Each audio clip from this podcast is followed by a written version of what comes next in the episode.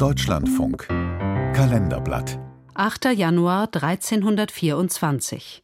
Vor 700 Jahren starb der Asienreisende Marco Polo. Ein Beitrag von Irene Meixner. Ich habe nicht einmal die Hälfte dessen erzählt, was ich tatsächlich gesehen habe.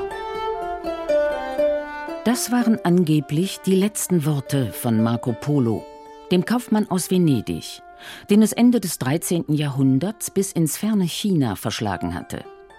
Il Milione oder Die Wunder der Welt, so heißt das berühmte Buch, das er über seine Reise schrieb.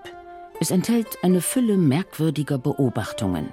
Das Wunderbare an diesem Buch ist, dass es von Sachen berichtet, die als Wunder dargestellt werden. Und in diesem kleinen Spiegelkabinett des Wunderns über das Fremde werden die Geschichten aufbereitet, die uns erschrecken sollen, die uns anregen sollen oder die, wie in diesem Falle, den Kaufmann interessieren sollen, in einen größeren kommerziellen Austausch mit einem fremden Land zu treten.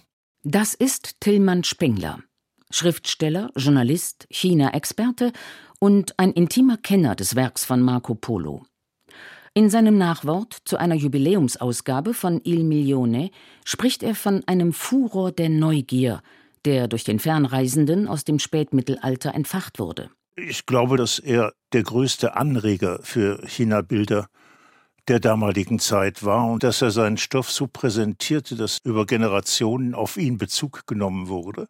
Und insofern ist es nicht nur eine wissenschaftliche, sondern eben auch das, was man heute eine narrative Vorleistung nennt.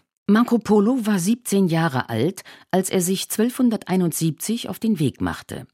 Zusammen mit seinem Vater und seinem Onkel, die beide schon einmal in China gewesen waren. Über Persien, das Hochland von Pamir und die Wüste Gobi ging es nach Kanbaluk, das heutige Peking. Marco Polo traute seinen Augen kaum. In Kanbaluk gibt es unvorstellbar viele Menschen und Häuser. Es ist unmöglich, sie zu zählen. Nirgends auf der Welt werden dermaßen viele seltene, erlesene Waren gehandelt wie in Kanbaluk. Aus Indien stammen die teuersten Dinge. Edelsteine, Perlen und andere Kostbarkeiten. Stellt euch vor, jeden Tag kommen mehr als 1000 Wagen an, voll beladen mit Seide. Im Auftrag von Kublai Khan, dem damaligen Kaiser von China, der Gefallen an dem jungen Italiener fand, reiste Marco Polo kreuz und quer durch das Land.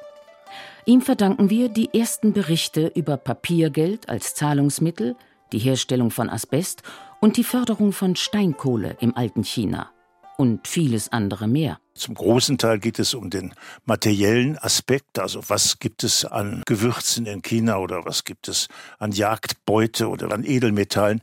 Zum Teil ist es aber auch das Einfache, sich verwundern, wie fremde Sitten sind und wie fremde Gebräuche sind und wie sich die Sachen eben in diesem Kaiserreich regeln. 1295 kehrte Marco Polo nach Venedig zurück. Oder war er gar nicht in China gewesen? Besaß er nur Kenntnisse aus zweiter Hand? Diese wiederholt aufgestellte These gilt inzwischen als widerlegt. Manches, was blühender Fantasie entsprang, dürfte Rustichello da Pisa zuzuschreiben sein, einem bekannten Autor von Ritterromanen.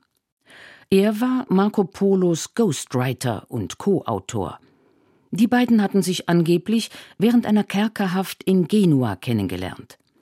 Bis an sein Lebensende beteuerte Marco Polo, der am 8. Januar 1324 in Venedig starb, dass alles, was in seinem Buch steht, der Wahrheit entspricht.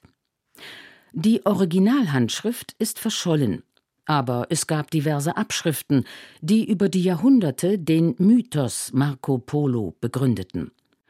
Eine davon fiel Ende des 15. Jahrhunderts Christoph Kolumbus in die Hände – der nicht zuletzt aufgrund der Lektüre von Il Milione davon träumte, mit dem Schiff nach Ostasien zu gelangen und stattdessen in Amerika landete. Es entstand der Planeneid eines Menschen, der sagte, sowas möchte ich auch hinterlassen und sowas möchte ich auch entdecken. Marco Polo.